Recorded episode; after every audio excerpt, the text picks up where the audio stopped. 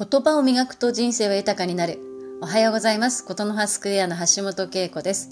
毎週月曜日の朝は声の定期便。5月16日月曜日の朝です。静岡はですね、今朝もジョギングに行こうと思って玄関ドアを開けたら小雨でですね、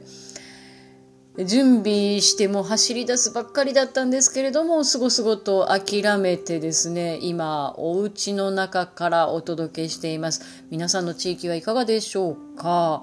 ちょっとね、なんかはっきりしないお天気が続いていて、えー、せっかくいい季節なのになぁと思っておりますが、まあ、ね、そんな日もあるということで気分を変えていけたらなと思います。今日はですね、こんな問いからスタートしようかと。あなたは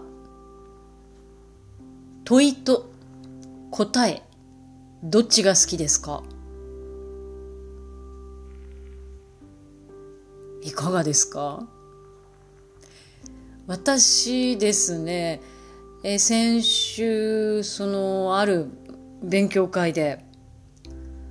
問うことの大切さについて改めて学んだんですね。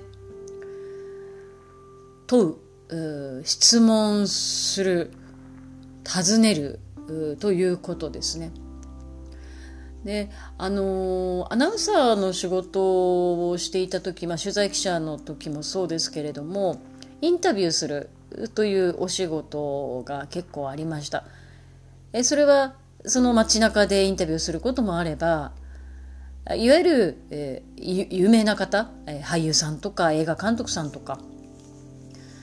えーまあ、そういう方にお話を聞く場面というのも、まあ、幸いにいろいろとあったわけですけれどもとっても難しかったんですね。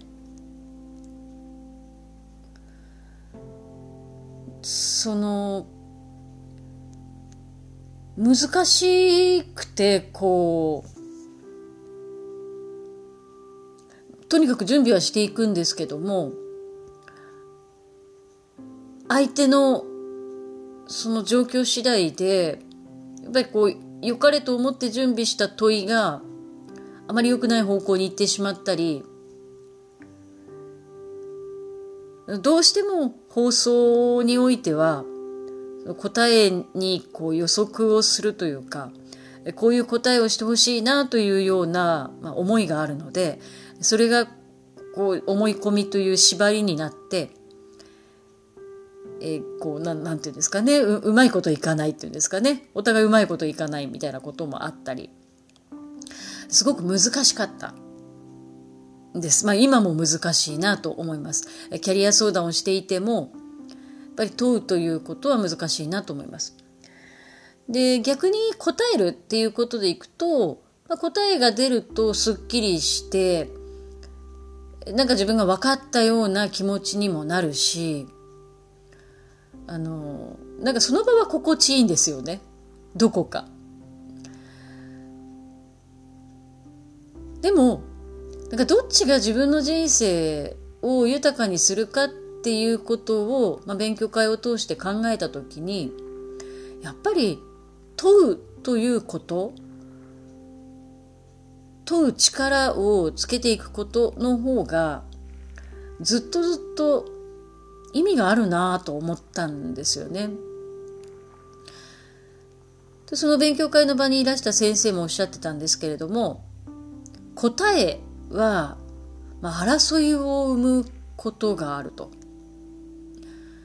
さっき言ったように答えっていうのは、やっぱりこう自分がなんかこう導き出したことだから、そこに思い込みだったり、自分の押し付けみたいなものが生じてしまいがちだから、それがぶつかり合うと、やっぱこううまくいかないってことがある。でも、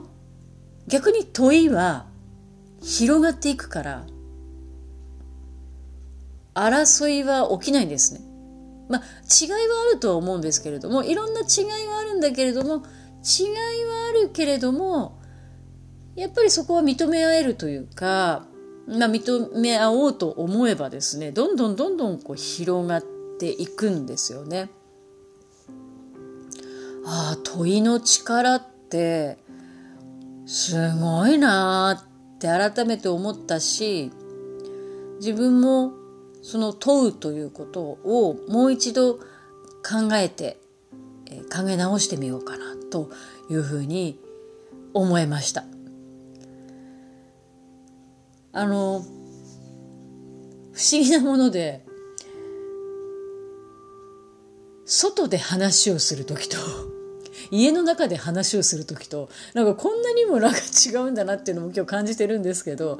なんか家の中で話してると積極臭くなりますよね 積極臭いというかなんかちょっと哲学的になるというかね、えー、開放感が